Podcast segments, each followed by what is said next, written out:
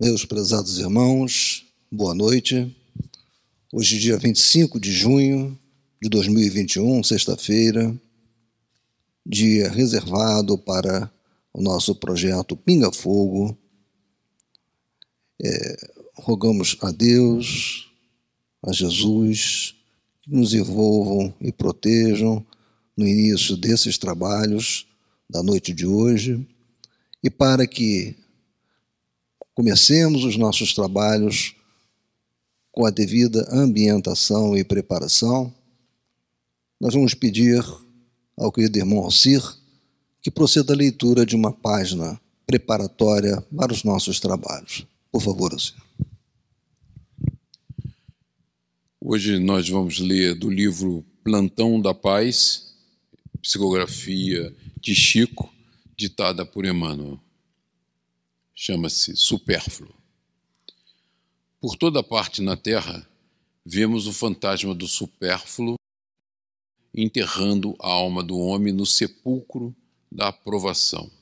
Supérfluo de posses, estendendo a ambição, supérfluo de dinheiro, gerando intranquilidade, supérfluo de preocupações imaginárias, abafando a harmonia, supérfluo de indagações, empanando a fé, supérfluo de convenções, expulsando a caridade, supérfluo de palavras, destruindo o tempo, supérfluo de conflitos mentais, determinando o desequilíbrio, supérfluo de alimentação, aniquilando a saúde, supérfluo de reclamações, arrasando o trabalho. No entanto, se o homem vivesse de acordo com as próprias necessidades, sem exigir o que ainda não merece, sem esperar o que não lhe cabe, sem perguntar fora do propósito e sem reprovar os outros naquilo que ainda não retificou em si mesmo, de certo, a existência na Terra estaria exonerada da perturbação. Se procuras no Cristo o mentor de cada dia, soma as tuas possibilidades no bem, subtrai as próprias deficiências, multiplica os valores do próprio serviço e divide o amor com todos, a fim de que os que te cercam aprendam com a vida o que convém realmente à própria segurança. O problema da felicidade não está em sermos possuídos pelas posses humanas, quaisquer que elas sejam, mas em possuí-las com prudência e serenidade, usando-as no bem para os semelhantes, que resultará sempre em nosso próprio benefício. Alija o supérfluo de teu caminho e acomoda-te com o necessário à tua luz. Somente assim encontrarás em ti mesmo o espaço mental indispensável à comunhão clara e simples com o nosso Divino Mestre e Senhor.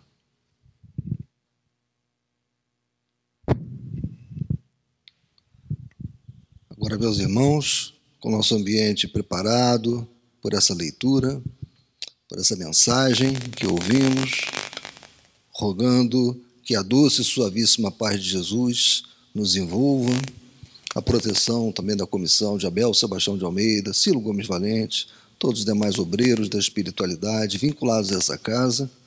Vamos iniciar então o estudo da noite de hoje, o nosso projeto Pinga Fogo, que terá como tema os centros de força ou chakras. Então vamos começar, né, Alcir?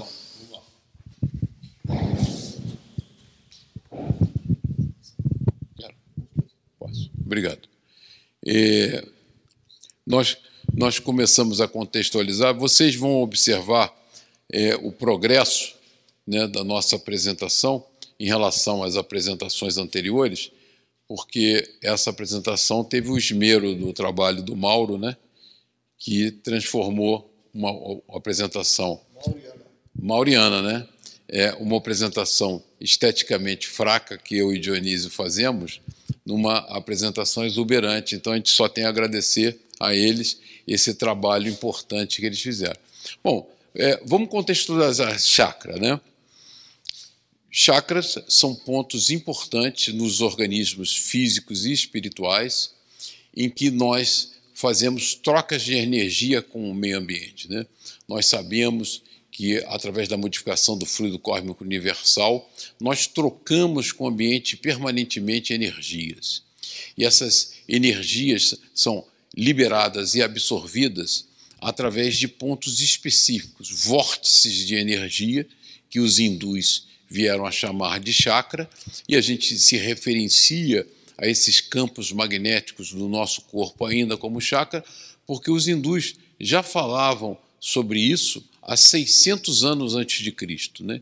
Então, 600 anos antes de Cristo, nos livros sagrados do hinduísmo, eles já faziam relação e referência a esses centros de força que nós hoje estamos estudando aqui. Então, nós, né, seres totais, e a gente vai trabalhar muito dentro dessa ótica, né, nosso corpo físico, nossos diversos corpos etéreos, e, e nós, espíritos imortais, esse conjunto ele troca energias entre si, entre esses diversos corpos e o meio ambiente permanentemente. E os canais adequados para esse processo de recepção e doação são os nossos chakras. Né? Então a gente quis contextualizar por que, que a gente está usando a palavra chakra. Né?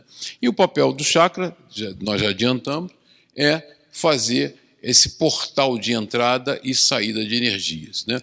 Isso tem impacto na nossa caminhada evolutiva, isso tem é, modos de ser operado para melhorar a nossa vida do ponto de vista da saúde física e mental, da, da, nossa saúde espiritual. Então, nós temos que entender um pouquinho como é que essa mecânica de trocas energéticas para que nós possamos aprofundar o conhecimento. Eu vou passar aqui para como a gente faz sempre uma troca. Ah, deixa eu só terminar isso, Dionísio. É, nós que resolvemos colocar esse slide porque o planeta Terra, como todo organismo vivo, ele também, é, aí a gente pode chamar tem, tem os seus chakras, né? os seus vórtices de energia que circulam, campos magnéticos poderosíssimos, que circundam o planeta, né? indo de polo ao outro polo, e nos protegem. Eles não são campos magnéticos aleatórios. Esses campos magnéticos têm um papel fundamental na nossa existência. Né? Os ventos solares e as diversas irradiações cósmicas que nos matariam no planeta Terra não nos alcançam porque existe vórtices de energia que circundam um planeta e nos protegem disso. Então vocês veem que esse é um processo da natureza, né? Criar esses processos de absorção e doação de energia para que a gente possa caminhar de forma mais equilibrada e segura.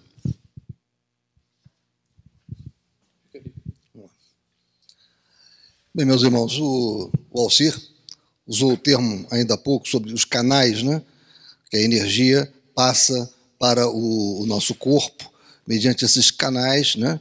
Que transmitem as energias captadas por esses vórtices que são os chakras.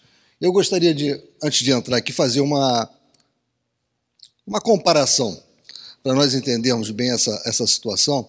Se nós é, podemos comparar o nosso corpo com uma empresa uma empresa que tem um objetivo, né, que é levar o seu proprietário, o espírito, para uma jornada, uma jornada de aprendizado na carne, de melhoria, de progresso.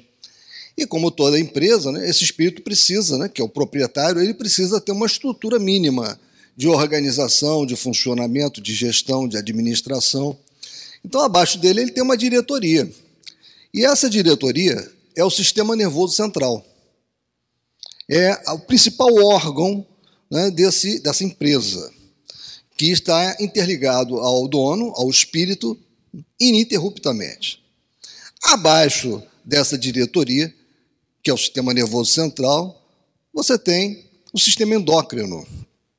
E o sistema endócrino, ele se relaciona com outras com outros departamentos que vão chegar até as células, que são os operários dessa dessa empresa, né? Então, o sistema nervoso central se comunica por impulsos elétricos com é, o departamento de baixo. E o departamento de baixo se comunica com os órgãos funcionais né, mediante é, aspectos químicos, é? gerando substâncias químicas e chegam até as células. É? E aí nós vamos encontrar uma interface dessas células que estão no corpo somático né, com uma outra camada que nós vamos ver mais adiante, que é a camada exterior do perispírito, que nós chamamos de duplo etérico. E aí também tem suas regras de funcionamento, também tem suas, é, suas características que ainda são pouco conhecidas, apesar de termos bastante informação. Então é isso, o nosso corpo é uma grande empresa para esse proprietário chamado espírito. Então, no perispírito, que é onde nós tínhamos mostrado, né, que é a interface do espírito com o corpo, né, é um corpo, é, é um envoltório do espírito, no perispírito estão as matrizes reais das funções que se manifestam na organização somática. Né? Ele é o catalisador das energias divinas, que assimila encarregado de transmitir e plasmar no corpo as ordens emanadas da mente e que procedem do espírito. Então é aquela analogia que eu fiz, né? É o espírito né? É, agindo incessantemente nesse corpo através de órgãos de controle, que é o sistema nervoso central, que é o principal, né? e que são, as, são os órgãos de, que controlam a, as glândulas é o sistema endócrino. É esse que é o órgão logo abaixo do sistema nervoso central. E esses vórtices, né, que o Alceira acabou de falar, eles recebem essa energia perpendicularmente, essa energia vital, que faz com que eles girem, e essa energia toda que ele capta, que ele, ele troca com o ambiente, ela é canalizada para o corpo. Então, ele também é um arquivo das experiências multifárias das reencarnações, ou seja, ele é um, é um disco rígido de todos os nossos, é, todas as nossas experiências, das nossas vivências. Então, o conhecimento do perispírito ele é muitíssimo importante para nós espíritas, muito importante. Então, é, graças às moléculas que se formam, responde pela alteração da aparelhagem fisiopsíquica no campo das necessidades reparadoras que a lei impõe aos espíritos calcetas. Ou seja, quando nós é, danificamos né, o nosso organismo somático por hábitos inadequados, por condutas erradas, né, isso fica maculado no nosso perispírito. Por quê? Porque isso irá ser objeto de reparação em futuras reencarnações. Então, bom. Onde é que está o controlezinho? Ah, tem. Ah, tem uma pergunta? Então.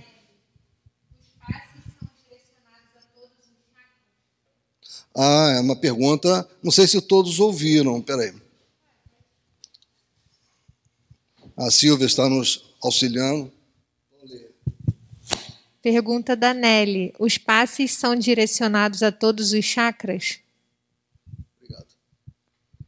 Não, os passes eles, eles são direcionados é, para os chakras que se pretende, é, os chakras ligados aos centros é, do corpo, aos plexos, que nós vamos falar mais adiante, né, porque esses chakras eles estão conectados, isso vamos ver adiante, como eu falei, a plexos, e vinculados aos órgãos né, daquela área. Então, você tem o, a área da, das hemácias, que é no baço, você tem o sistema gástrico.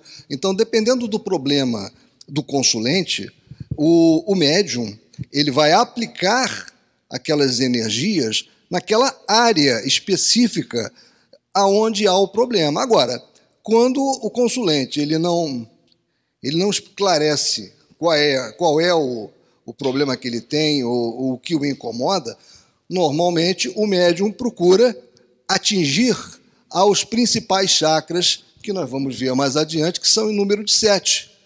Então ele procura transmitir as suas energias né, naqueles pontos onde os chakras estão ativos, os sete principais chakras, porque o problema ainda não é conhecido, então procura-se dar uma melhora geral. Agora, quando o problema é conhecido, recomenda-se que o passe seja direcionado para aquela área, para aquele chakra. Não sei se o Alcir tem algo a mais. Ah, né?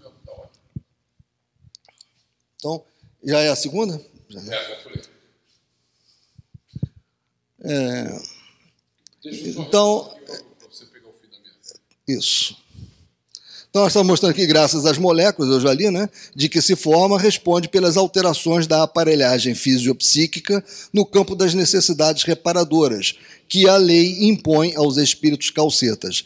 É o responsável pela, pela irradiação de energia dos trilhões de corpúsculos celulares, essas pequenas usinas que se aglutinam ao império das radiações que lhes impõe a gravitação harmônica na aparelhagem que constitui os diversos órgãos, cuja forma e anatomia lhe pertencem, cabendo às células apenas o seu revestimento, exteriorizando a aura e podendo, em condições especiais, modelar à distância o dupletéreo, tornando-o tangível. Né? O dupletéreo, como nós vimos, essa é a interface do perispírito, propriamente dito, com o corpo. Né? E as suas emanações, que podem ser maiores ou menores, elas acabam criando a chamada aura né? em torno do corpo. E uma coisa importante que está aqui, que o, os órgãos cuja forma e anatomia lhe pertencem porque ele é o modelo organizador biológico. Então, quando nós é, estamos num processo de reencarnação, existe é, uma miniaturização né, de, do, do perispírito, né, e ele vai é, ser inoculado no óvulo, no ovo, né, quando o óvulo é fecundado, existe uma ligação do, da, já do perispírito do ser reencarnante, do espírito reencarnante, e ele vai aos poucos modelando aquele corpo. Então, ele é o modelo do nosso organismo, é o modelo organizador biológico. Nele estão sediadas as gêneses patológicas de distúrbios dolorosos, quais a esquizofrenia, a epilepsia, o câncer de variada etiologia, o pênfigo, que em momento próprio favorece a sintonia com micro-organismos que se multiplicam desordenadamente e tomam de assalto o campo físico ou através de sintonias próprias, ensejando a aceleração das perturbações psíquicas de longo de largo porte. Em todo o processo teratológico, né, os fatores causais lhe pertencem, ou seja, esses processos teratológicos são aqueles, aquelas monstruosidades que muitas vezes a gente vê, né? nascimento de pessoas com muitos problemas, sem um braço, né? ou às vezes com, até com deformidade, braço nas costas. É, e num vasto campo de problemas emocionais, como fisiológicos, as síndromes procedem das tesselagens muito delicadas da sua ação dinâmica poderosa. Né? nós, como vimos, né, é nele que ficam gravados os impactos dos nossos destemperos. E isso depois é isso afeta os próximos organismos é, materiais né, em processos reencarnatórios seguintes, até que o espírito venha a depurar-se no tocante àqueles erros. É, só ressaltar é, que esse texto que nós estamos lendo ele é um texto de Joana de Angeli, no livro Estudos Espíritas, Psicografia do Divaldo, e ela trata esse problema com muita clareza, né? inclusive esse nosso problema é, da evolução e o nosso perispírito como matriz que carrega toda a nossa bagagem de aprendizado ao longo da vida e nos transporta para uma experiência de vida necessária, que ela usa o termo calcetas que o Valente gostava de usar, né? Calcetas do pecado. É, então, isso é Joana de Ângeli. Então, desse trecho em diante, a Joana de Ângeli, a gente preferiu, entre as mil definições que tem é, disponíveis para nós, acho que a Joana de Ângeles é, nos trouxe através desse livro, porque consideramos mais adequadas para nós. Então, né, é um porto seguro. É, como diz o Dionísio, eu concordo, gênero, número igual, alguns espíritos né, comunicantes, Joana de Ângeles é um deles, é um porto seguro. Né? Você pode ler e confiar porque você vai chegar a um porto firme e tranquilo. Então, ela começa descrevendo o, o chakra coronário, também identificado como a flor de mil pétalas, que assimila as energias divinas. Né?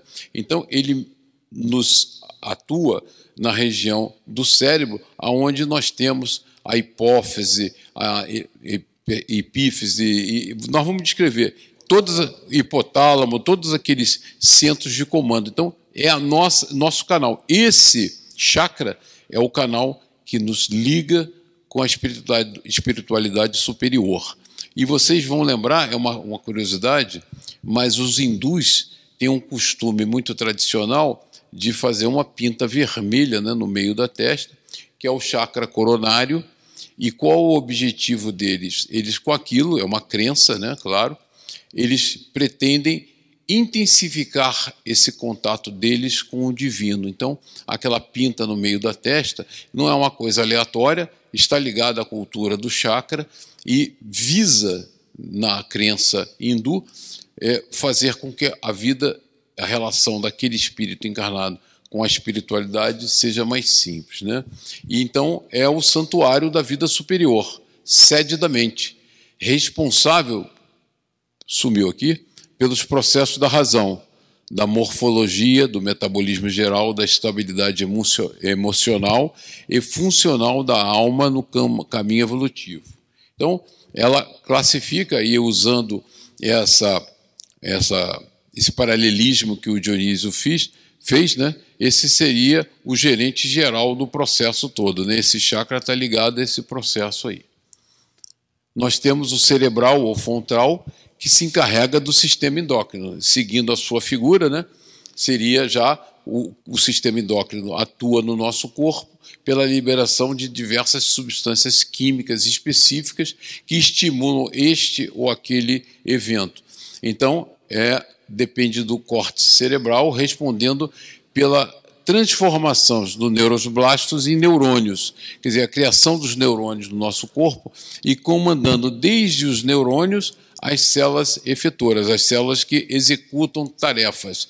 Então, nós, usando a hierarquia, nós temos o gerente geral, que está no, situado no coronariano, temos o cerebral, que está ligado ao sistema endócrino, nós temos o laríngeo, que controla os fenômenos da respiração e da fonação, né?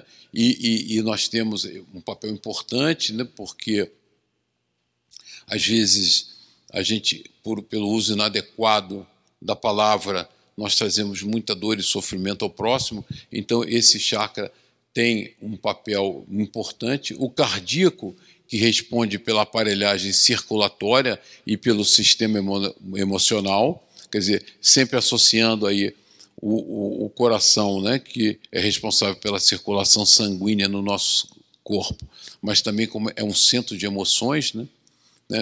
Às vezes a gente fala de alguém, ah, fulano só fala com, só pensa com o coração, só fala com o coração, porque é uma pessoa muito emocional, sediado entre o externo e o coração, né? Então vai estar exatamente aqui. É um, é um centro importante. É, não ressaltamos isso antes, mas os principais é, chakras no corpo humano são sete, né? Então nós vamos tratar dos sete mais importantes. O esplênico que se responsabiliza pelo labor da aparelhagem hemática, que é o baço, né? controlando o surgimento e morte das hemácias, volume e atividade na manutenção da vida. Nós sabemos que o nosso sistema circulatório, é, o processo todo de manter as células vivas, né, levar energia às células, depende da circulação sanguínea e das hemácias que levam oxigênio a cada célula individualmente e eliminam elementos tóxicos. Né? O gástrico, que conduz, como o nome diz, a digestão, a assimilação e eliminação dos alimentos encarregados da manutenção do corpo, da onde nós também tiramos energia. Né? E o genésico, que dirige o santuário da reprodução e engendra recursos para o perfeito entrosamento dos seres na construção dos ideais de engrandecimento e beleza em que se movimenta a humanidade. Olha que leitura linda a Joana de Ângeles fez do genésico, né? porque ele é o centro de energias que está ligado ao nosso sistema reprodutor, à nossa atividade sexual. E ela diz o seguinte: é o santuário da reprodução, que engendra recursos para o perfeito entrosamento dos seres na construção dos ideais de engrandecimento. Então, ela eleva a atividade sexual a um patamar compatível com ela, né? que é o papel que a gente espera de nós reencarnados, né? É usarmos esses recursos da natureza para o nosso engrandecimento e crescimento, que ela diz é o movimento da humanidade. Então vamos continuar aqui. É, posso só passar mais esses dois slides? É, nós selecionamos esses dois slides né, para mostrar, e vocês vão ver bem claramente aqui na figura, né, que são vórtices de energias que eles giram, influenciado e trocando né, o perispírito, o corpo físico do petélio, que é fruto desse intercâmbio energético entre corpo e perispírito, e as energias fluem, né, comunicando o perispírito com o espírito, já que o nosso perispírito é a nossa matriz do corpo físico. E a gente aprofundou com mais uma. Aqui é a descrição dos centros que nós já fizemos, eu acho que não cabe é, descrever, tem mais uma... só, só acabar aqui e a gente responde a pergunta, por favor. E, e, e aqui a gente deu a visão total, né? Por que visão total? A estrela somos nós, espíritos imortais a caminho da luz, o nosso corpo mental, que às vezes as pessoas confundem. Lembrem Kardec que quando nós reencarnamos, por exemplo, em um planeta diferente, nós temos que mudar a constituição do nosso perispírito, porque a, o nosso perispírito é fruto da modificação do fluido cósmico universal próprio daquele planeta. Né?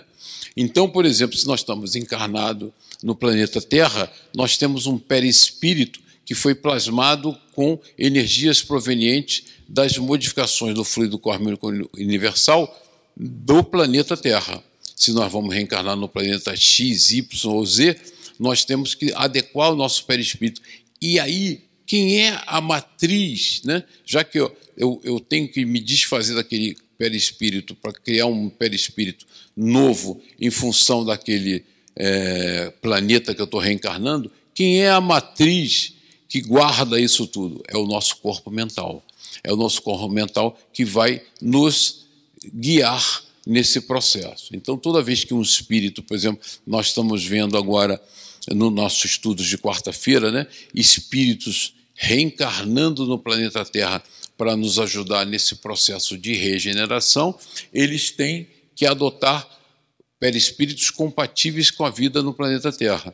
Quem ajuda nisso é o corpo mental. E aí temos o duplo etéreo e o corpo. E esse conjunto todo e essa troca de energias é que dão, nos fornecem a nossa eh, sanidade eh, material, mental, intelectual, a nossa capacidade de caminhar. Então, o entendimento desse processo é fundamental para que nós sabermos como nós, espíritos imortais, atuamos no nível do campo material num processo reencarnatório. Então, vou passar aqui para o Dionísio, já falei demais. Ah, tem a pergunta, perdão.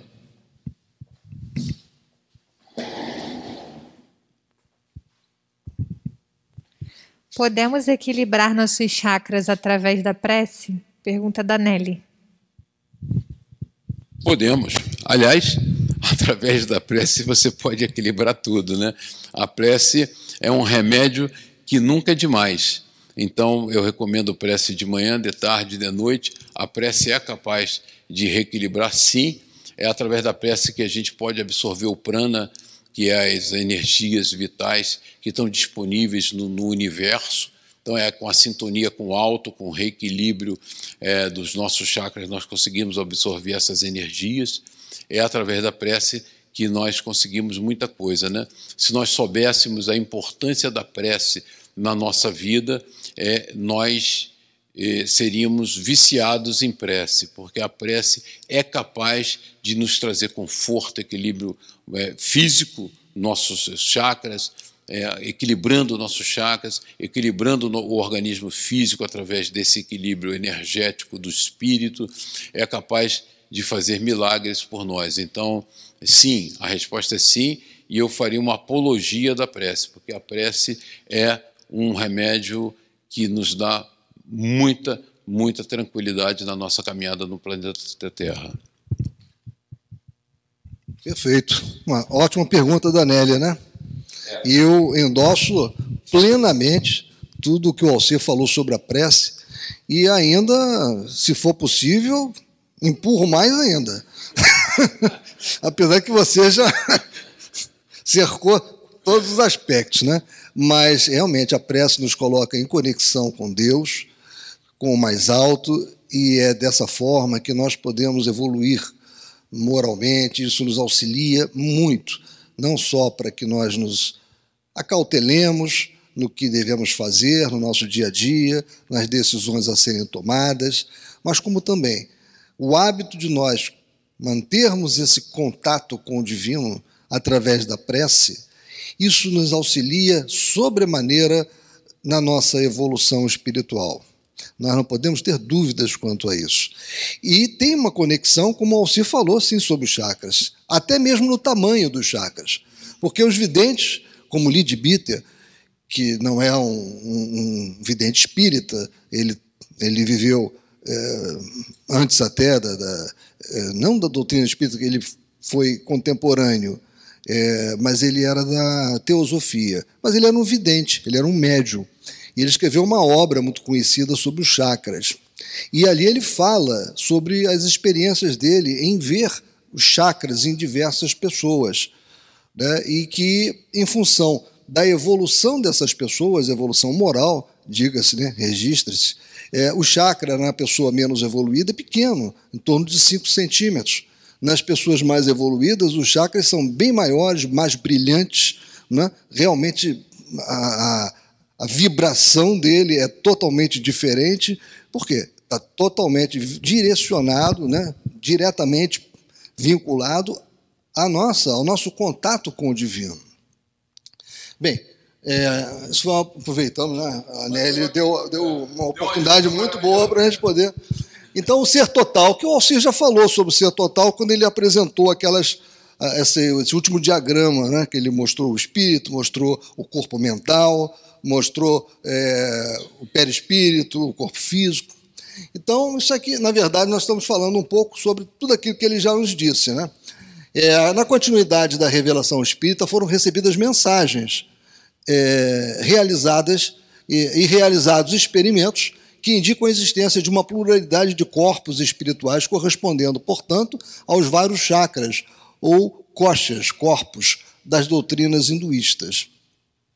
Dr. Antônio Freire registra uma comunicação mediúnica obtida pelo, pelo coronel Albert de Rochard, ditada pelo espírito Vicente, que afirmava que o perispírito é constituído por uma série de invólucros, mais ou menos eterizados, de que os habitantes do mundo astral se vão desfazendo sucessivamente à medida que se elevam na escala da evolução, não sendo embutidos uns sobre os outros como os tubos de um telescópio, mas interpenetrando-se em todas as suas partes. As investigações dos grandes magnetizadores levaram à comprovação dessa pluralidade de corpos espirituais. Como disse o Alcir também, né?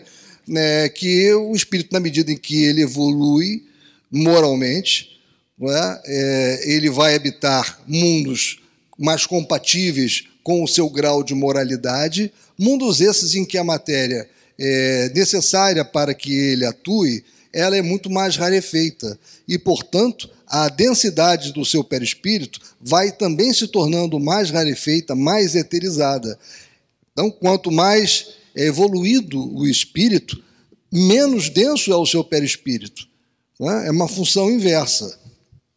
Então, o livro dos médios, no capítulo do Laboratório do Mundo Invisível, é, nós encontramos que o corpo dos espíritos, já mencionado pelo apóstolo Paulo, é conhecido nas diversas religiões com os mais diferentes nomes, tais como perispírito, corpo astral, psicossoma. Né? O conhecimento do perispírito ele se radica na filosofia Brahmani, né? nos Upanishads. Ele, na verdade, em 1857, quando veio a lume o Livro dos Espíritos, Kardec organizou, né?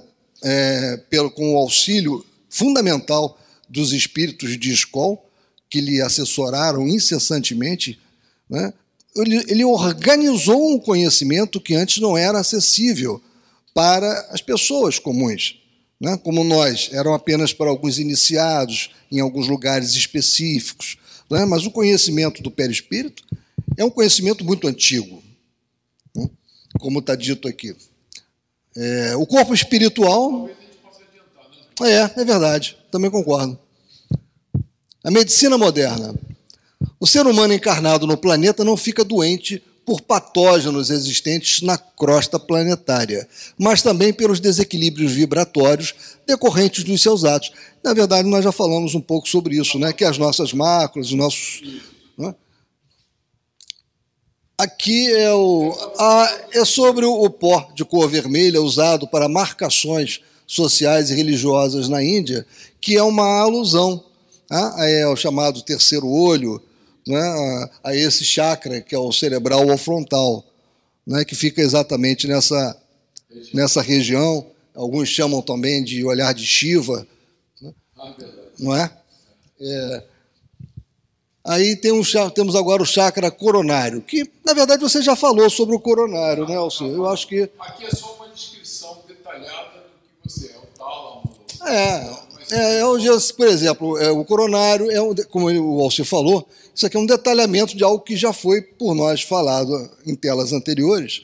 Mas o diencéfalo é uma porção do encéfalo, onde encontramos tálamo, importante centro de correlação sensitiva, corpo pineal, que é a epífise, né? o hipotálamo, a região do hipocampo é fundamental para o arquivamento de novos dados na memória e no processo de aprendizagem.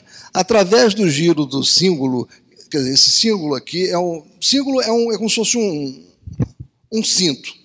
É uma figura, é um, é um órgão, é um apetrecho que tem algum formato parecido com cinto. E esse símbolo aqui, ele tem um formato de um C, né? uma substância branca que nós temos aqui nessa área que fala do hipotálamo, né? e que é fundamental para a memorização. É, através do giro do símbolo e de suas conexões com as regiões do córtex cerebral, a região do hipocampo recebe todos os tipos de informação. Inclusive, também se opera muito o símbolo, né, pra, até para resolver questões de dor, melhorar dores. Então, há, há cirurgias delicadas no símbolo. No momento em que é importante memorizar detalhes específicos de uma informação, o hipocampo emite sinais que possibilitam que estes detalhes sejam repetidos até que sejam permanentemente armazenados nas áreas do córtex destinadas à memória a longo prazo. Então, vejam, isso foi colocado para vocês verem como é importante o chakra, porque ele está comandando uma área fundamental nesse, vamos chamar, nesse compartimento aqui daquela empresa, né? que nós falamos, o nosso corpo é uma empresa onde o espírito é o proprietário né, e ele tem que atuar nesse corpo. Ele precisa desse corpo para que ele o leve aonde ele quer chegar. Né? E esse corpo é um corpo extremamente complexo. Né? Então, os chakras têm uma função muito importante em toda essa parte complexa do nosso corpo. Né? Essa foi a, finalidade de colocar esse aspecto aqui do, Agora, o sistema endócrino, lembra? O sistema endócrino é a diretoria da nossa empresa, que é o sistema nervoso central. Está ali logo abaixo, é a diretoria. Agora, o sistema endócrino está logo abaixo da diretoria. A diretoria, que é o sistema nervoso central, se comunica por impulsos elétricos com o sistema endócrino, que, por sua vez, ele está ligado a todos os demais órgãos, aspectos funcionais do corpo, né? chegando às células, e ele se comunica por substâncias químicas. Isso, e, o, e esse está disponível. É, tá disponível. As pessoas pesquisam. Né? Exatamente. A epífise, né? Que, que é a pineal, né? né? que foi extraído de missionários da luz. Né? É, examinei atentamente os demais encarnados. Em todos eles, a glândula apresentava notas de luminosidade, mas em nenhum brilhava como no intermediário em serviço. Sobre o núcleo semelhante, agora a flor resplandecente, caía luzes suaves de mais alto, reconhecendo eu que ali se encontravam em jogo vibrações delicadíssimas, imperceptíveis para mim. Estudar a função da epífise nos meus apagados serviços de médico terrestre. Isso André Luiz, né, informando. Segundo os orientadores clássicos, circunscreviam-se suas atribuições ao controle sexual no período infantil. Não passava de velador dos instintos, até que as rodas da experiência sexual pudessem deslizar com regularidade pelos caminhos da vida humana. Depois, decrescia em força, relaxava-se, quase desaparecia, para que as glândulas genitais a sucedessem no campo da energia plena. É, a, a pineal é uma glândula que nós, no ambiente espírita, sempre ouvimos algum palestrante falar, tem comentários, né? É, inclusive, ela não. É, ainda existe muita dúvida na, na medicina né, sobre a, todas as funções da epífise, né, da, da, glândula pineal. Mas nós sabemos que, de fato, ela, ela, ela, as alterações, por exemplo, lunares, as influências lunares, são captadas pela epífise. A, a, a pineal tem uma função no nosso sono absolutamente fundamental. O controle do nosso ciclo, ciclo circadiano é todo feito pela, pela pineal. Né? Então, ela, ela nos permite uma captação de energias etéreas. Os próprios médicos psiquiatras, muitos deles, admitem essa, essa imponderável, para eles ainda, né, participação da, da pineal. Descartes, ele achava que a pineal era a sede do espírito. Você veja, Descartes, quanto tempo lá atrás ele achava isso, a pineal é a sede do espírito, na concepção dele, né, que aquilo seria a sede mas havia já uma, uma ideia de que ela tem muito mais do que uma mera funcionalidade orgânica. Minhas observações, continuando, né? minhas observações ali, entretanto, contra, contrastavam com as definições dos círculos oficiais, como recurso de quem ignora é esperar pelo conhecimento alheio, aguardei Alexandre para elucidar-me, findo o serviço ativo. Passados alguns minutos, o generoso mentor acercava-se de mim não esperou que me explicasse. Conheço-lhe a perplexidade, falou. Também passei pela mesma surpresa no outro tempo. A epífise é agora uma revelação para você. Sem dúvida, acrescentei. Não se trata de órgão morto, segundo velhas suposições, prosseguiu ele. É a glândula da vida mental. Ela acorda no organismo do homem na puberdade as forças criadoras e em seguida continua a funcionar com o mais avançado, como o mais avançado laboratório de elementos psíquicos da criatura terrestre. O neurologista comum não a conhece bem. O psiquiatra devassar-lhe-á mais tarde os segredos. Aqui quer continuar com o larinjo? Quer... Não? Aqui, então, a, a é, a pineal, então, é muito interessante. Tem até um autor que escreveu sobre pineal, e eu não estou me lembrando o nome desse autor, mas eu vou na próxima informar para vocês. Por falar em autor, apenas uma, uma digressão, como o Alcir comentou é, há pouco, quando falou, ele falou do, do, livro que nós estamos lendo, e ele correlacionou né, a questão né, que se passa com os espíritos desencarnando, né, na transição planetária, que é o livro que nós estamos estudando nas quartas-feiras. Então fica aqui um pedido para vocês, que desejar, colaborar pelo nosso site, né, naquele, naquela caixa de diálogo, com sugestões para o próximo livro de estudo de quarta-feira, fique à vontade. As, contribuições serão muito bem-vindas.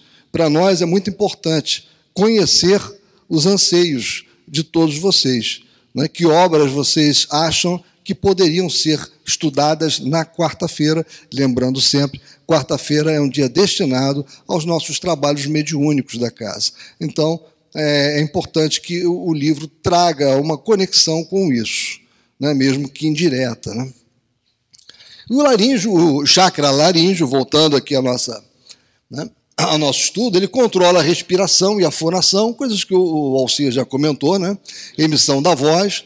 Né? É, neste chakra se liga o fio fluídico dos espíritos que dão mensagens psicofônicas. Vejam como ele é importante. Né? Na chamada incorporação completa, falante quando o médium reproduz até mesmo por vezes a voz do espírito, seu sotaque e mesmo em alguns casos a língua original do comunicante, desconhecida do aparelho mediúnico, que é a xenoglossia. Né? A vibração do chakra, captando ondas mais elevadas do astral, presta-se a ligar com entidades evoluídas em relação a nós, os mentores e guias que utilizam com frequência, sendo o seu caso atestado exaustivamente na Bíblia, com os profetas, que foram médiums, controla também o chamado passe do sopro, que é um passe raro e deve ser feito com quem está preparado para tal. Né? Quando ocorre transmissão de energia do ar expelido dos pulmões do médium. O espírito, para ligar-se ao chakra laríngeo do médium, coloca-se atrás do seu medianeiro e liga um fio fluídico de seu próprio chakra laríngeo. A partir do instante que é feita esta ligação, o médium estremece e sente a garganta tomada, falando mesmo o que não queria, né? porque os chakras estão no perispírito. Né? Então, vamos lá.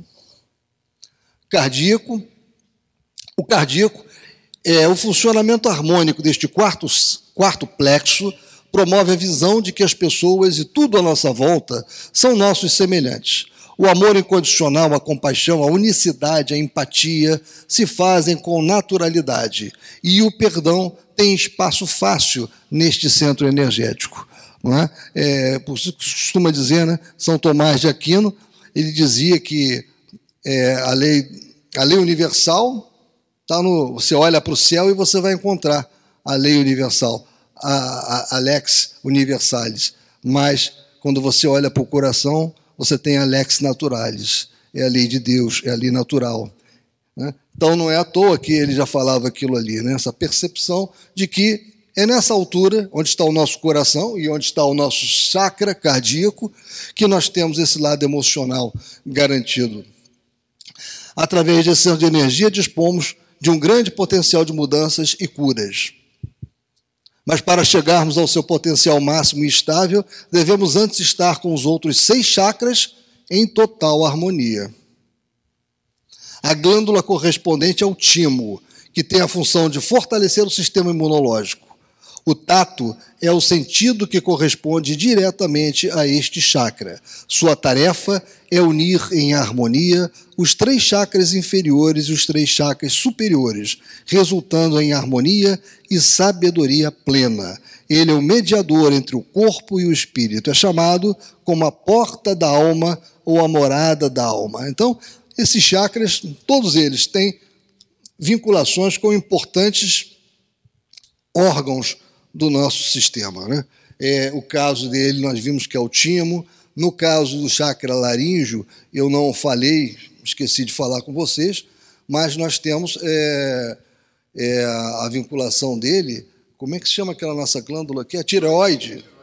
A tireoide ela, é, ela está diretamente ligada às energias provenientes do chakra laríngeo. Né?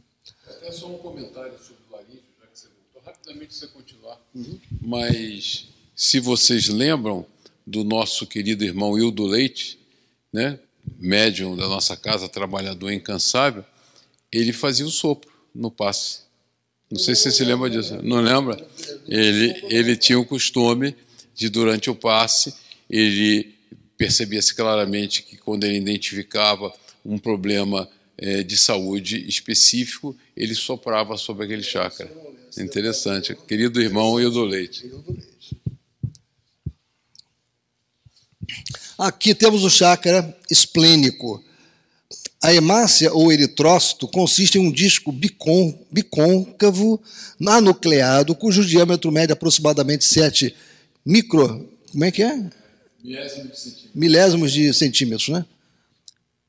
A principal função da hemácia é trocar dióxido de carbono por oxigênio na circulação pulmonar, trocar oxigênio por dióxido de carbono nos tecidos periféricos e transportar o dióxido de carbono de volta para os pulmões. A composição físico-química das hemácias otimiza esta função. O estado de oxigenação tecidual, por sua vez, regula a produção das hemácias. Realmente não há dúvida alguma que a, a ação das hemácias no nosso organismo ela é fundamental e a ela, né, ou seja, vinculada ao baço, é, está o, o, o chakra esplênico. Vamos, a gente, vamos avançar. Não, é, então, ó, gástrico. Assimilação e metabolismo alimentar, ou seja, ele está envolvido nesse processo né, da assimilação e do metabolismo alimentar e dos fluidos. Ele responsabiliza-se pela digestão e absorção dos elementos densos ou menos densos, que de qualquer modo representam concentrados fluídicos, penetrando-nos a organização. Né? E aqui é aquela parte da Joana de Ângela, né, que nós retiramos e repetimos aqui para deixar mais claro. O genésico, eu acho que o Alcir foi bem, bem profundo quando tratou né, já do chakra genésico, né, da importância dele. Agora, uma coisa que é, não é tão tratada, não sei se você quer. Não, eu não sei se é uma. Não é um, um, uma questão muito tratada quando se fala de chakras, mas é muito importante, que é a conexão entre a acupuntura e os centros de força ou chakras. E isso está ligado já ao brahmanismo, a um conhecimento milenar dos chineses com relação à técnica de cura, né, pela, pelas agulhas, pelos mochos, né, em que os chineses, com base no taoísmo, que envolvia uma avançada concepção da criação, eles já sabiam da existência dos chakras.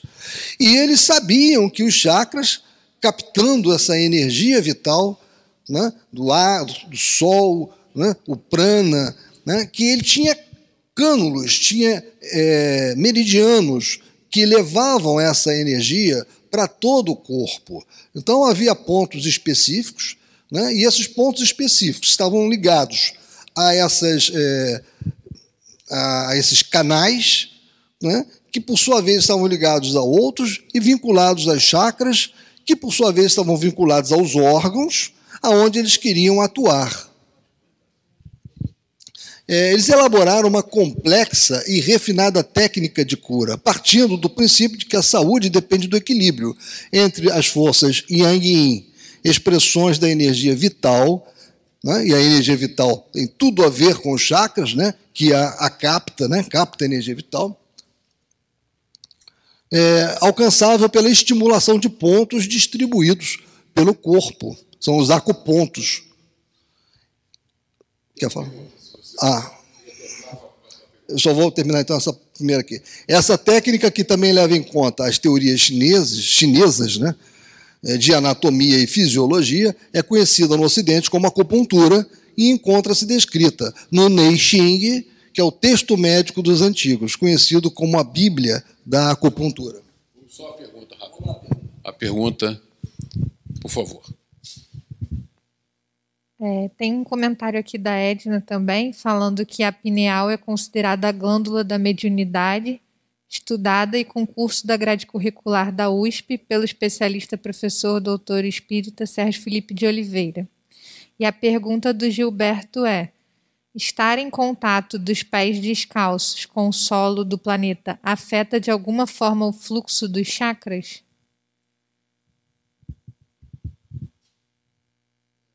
Primeiramente, agradecer a Edna, né, que é uma colaboração importante. Obrigado, Edna, pela pela colaboração com relação a, a esse estudo da pineal. Você tem razão. A importância é muito grande né, na parte da, do, do trabalho mediúnico. E agora a pergunta do Gilberto é se o contato dos pés com o solo pode estimular mais. se afeta. Se afeta. Olha, eu vou dar uma resposta com base na, na avaliação que eu faço com, né, utilizando dos conceitos que nós já estudamos. Eu entendo que afeta, com absoluta certeza, o nosso contato, o contato dos nossos pés descalços com, com o solo, nós captamos com muito mais intensidade né, é, as energias que a, que a Terra nos transmite, porque nós temos um verdadeiro é, um, um, núcleo incandescente no centro da Terra, né, um, um núcleo ígneo de milhões de quilômetros, né, que algumas vezes esse núcleo ígneo solta as suas, é, os seus compostos, né, as suas lavas, que é o que nós vemos quando os vulcões ficam ativos. Então, a energia que é gerada pela Mãe Terra, ela é muito grande. E quando nós estamos calçados, normalmente nós impedimos muito a absorção dessas energias pelo nosso corpo. Nós vimos que é, a nossa pele é um conjunto de células e as nossas células estão ligadas ao duplo etérico, né? é, é a interface é, é, com o espírito propriamente dito, né? é uma interface que o duplo etérico faz com o corpo. Então, quando nós estamos captando, né, pelo nosso pé colocado na terra, essa energia, é claro que ela, ela vai chegar né, pelos diversos canais que nós temos no corpo aos nossos chakras. Então, respondendo ao Gilberto, com base no que nós já estudamos até agora, eu diria que, com certeza. É, tem mais? importante, mais uma pergunta. Tem um outro comentário da Edna. O Dr. Sérgio estuda ao vivo através de tomografia da pineal de médiums em transe. Aí pode verificar a potencialidade do teor mediúnico de tais pessoas pelo número de cristais de hidroxiapatita que refletem através das faces desses cristais a maior ou menor intensidade do potencial de mediunidade. E a pergunta da Marise é: procede que as cores influenciam os chakras? Quer, não, as, as cores. Ah, as cores. Você quer, quer responder? Vou. Bom. Não, tá bom.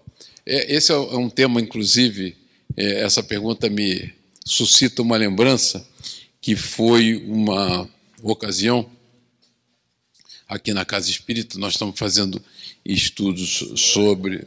É, você lembra disso, né? É, o que, que acontece na nossa caminhada? Sim, a resposta objetiva é sim.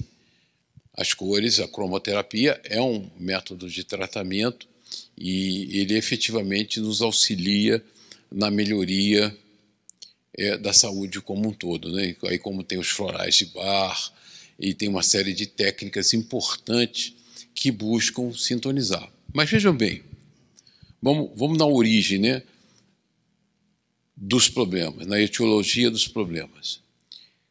Quando nós temos um chakra desequilibrado e vibrando, e aí nós não exploramos essa característica do chakra, que é a emissão né, de luz em fatores, em luz em faixas é, de frequência diferentes, quando nós estamos com esse chakra desequilibrado, emitindo luz, ou emitindo luz opaca, ou emitindo a luz numa faixa de frequência inadequada, é fruto de padrões de comportamento.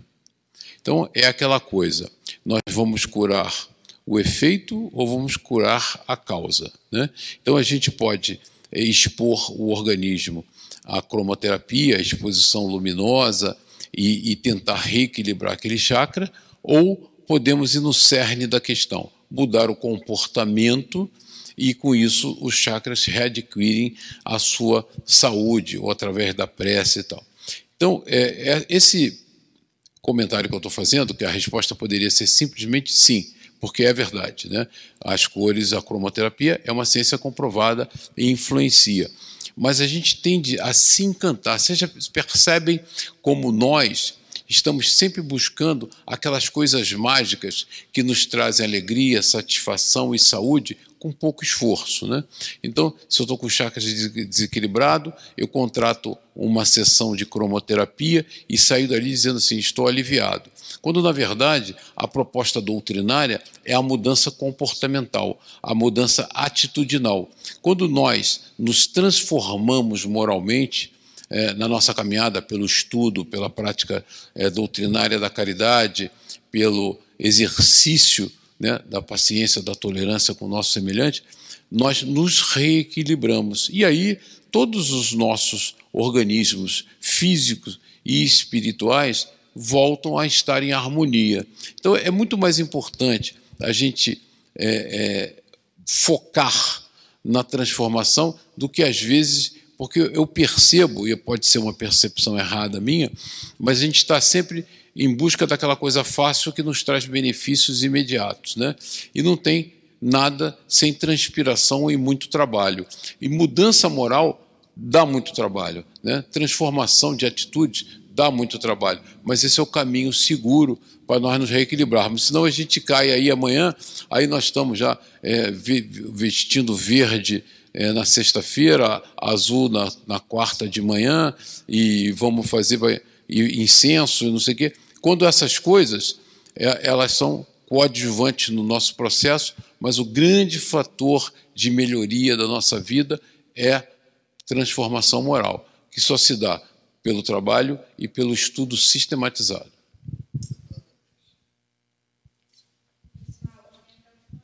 Tá, vamos passar rápido. Então, os chineses, é, acho que aqui já foi, pode me passar o seu. Sei. É, é, isso aqui, aqui tem os acupontos, esses acupontos aqui, que são onde é, os, os, médicos chineses aplicam as agulhas ou as mochas, né? E eles, a localização deles coincide com as terminações nervosas. São numerosos, são cerca de 750 ou mais pontos de acupuntura, os acupontos. Né? E co... Só um instantinho, Silvio.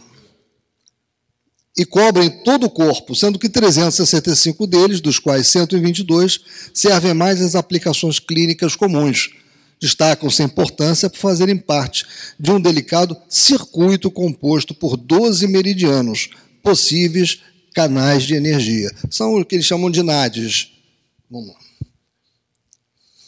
É, eu iria ler para vocês, mas fica só a proposta para que vocês procurem na internet, deve ter, é, essa obra de Hernani Guimarães Andrade, Espírito, Perispírito e Alma. Aliás, está até aqui, né? Também. O, é uma obra muito interessante. E Hernani Guimarães Andrade faz também umas considerações muito interessantes sobre os estudos feitos na Rússia com relação a ah, os russos fizeram estudos nesses acupontos e eles identificaram é, é, as é, é transmissões elétricas né, é, entre um ponto e outro, né, quando eles colocaram determinados é, sensores né, nesses pontos aí. Então é muito interessante mostrando a transmissão de energias por todos esses acupontos né, pelo, e que passam pelos meridianos. Né? São sete os chakras citados, que nós já vimos, né, vendo escola. Isso aqui é, enumeram outros 21 centros, menos destacáveis na fisiologia, com função possivelmente de ponte ou contato entre os pontos de força menores e os principais chakras, ou seja, esses acupontos da, da acupuntura, eles estariam né, é, ligados aos principais chakras ou seja, essa, eles estariam influenciando energeticamente os principais chakras.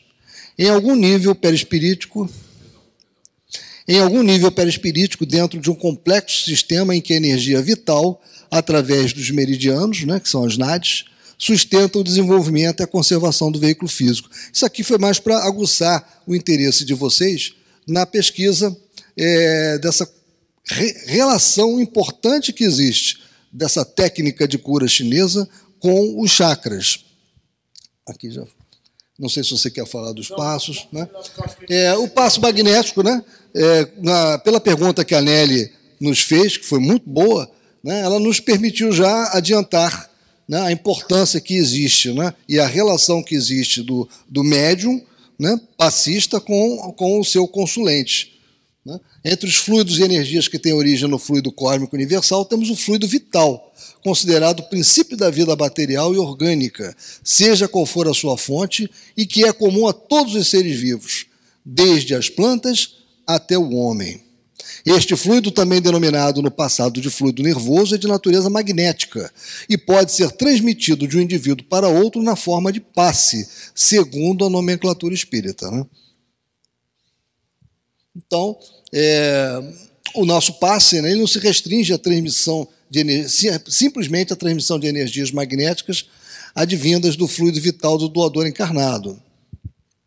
Implica na transfusão de energias mistas, magnético-espirituais, oriundas, respectivamente, do trabalhador encarnado e do desencarnado, que colabora neste tipo de atividade espírita.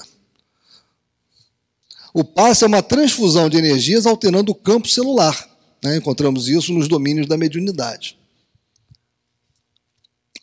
Aqui eu vou até, uh, aqui eu vou, eu vou, né, eu vou, uh, tipo de energia transmitido pelo passe, pelo próprio fluido do magnetizador, o médium. É o magnetismo propriamente dito, o magnetismo humano, cuja ação se acha subordinada à força e, sobretudo, à qualidade do fluido, pelo fluido dos espíritos atuando diretamente sem intermediário sobre um encarnado. É o magnetismo espiritual cuja qualidade está na razão direta das qualidades do espírito. Pelos fluidos que os espíritos derramam sobre o magnetizador, ao qual este serve de condutor. É o magnetismo misto, semi-espiritual, ou, se o preferirem, humano-espiritual. Combinado com o fluido humano, o fluido espiritual lhe imprime qualidades que lhe faltam. Né? Temos isso na Gênese, capítulo 14, o capítulo fundamental da Gênese, capítulo 14, né? item 33. Agora, o mecanismo do passe, o fluido vital se transmite de um indivíduo a outro. Aquele que o tiver em maior quantidade pode dá-lo a quem o tenha de menos, e, em certos casos, prolongar a vida prestes a extinguir-se, se houver mérito para isso.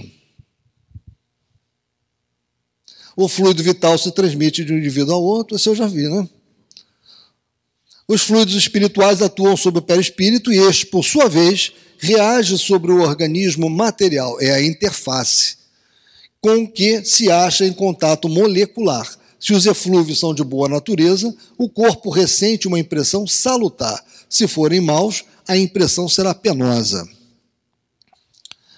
As energias magnéticas espirituais do passe são processadas no perispírito do receptor e através, e aí é que está o gancho porque onde nós queríamos chegar, e através dos centros de força ou centros vitais perispirituais, são chakras, alcançam os plexos nervosos do corpo físico, distribuindo-se então nas províncias orgânicas. E aí a importância né, da pergunta da nossa irmã Nélia, né? Ela falou sobre o passe. Quando você dá o passe, você dá geral em todos os chakras, você dá particularmente em um, vai depender. Pode ser geral ou pode ser particularmente num, se é conhecida a área atingida, a área problemática do corpo.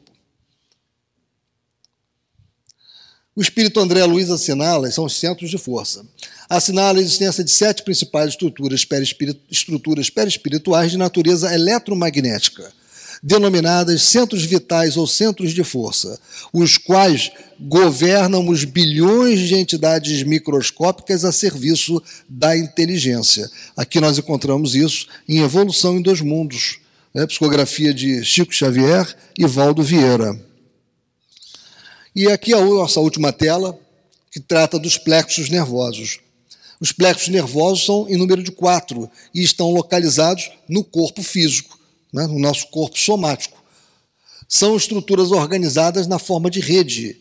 Vemos então que os centros de força ou centros vitais fazem conexão com o veículo somático por meio do quê? Por meio dos plexos. Plexo cervical, plexo braquial, plexo lombar e plexo sacro. Ou seja, é onde os chakras vão na verdade, se conectar.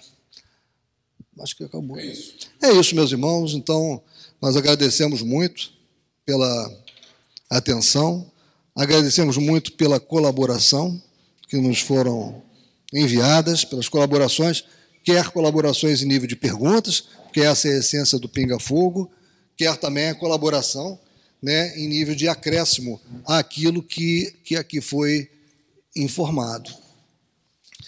Agora, meus irmãos, é chegado o momento da segunda parte dos nossos trabalhos.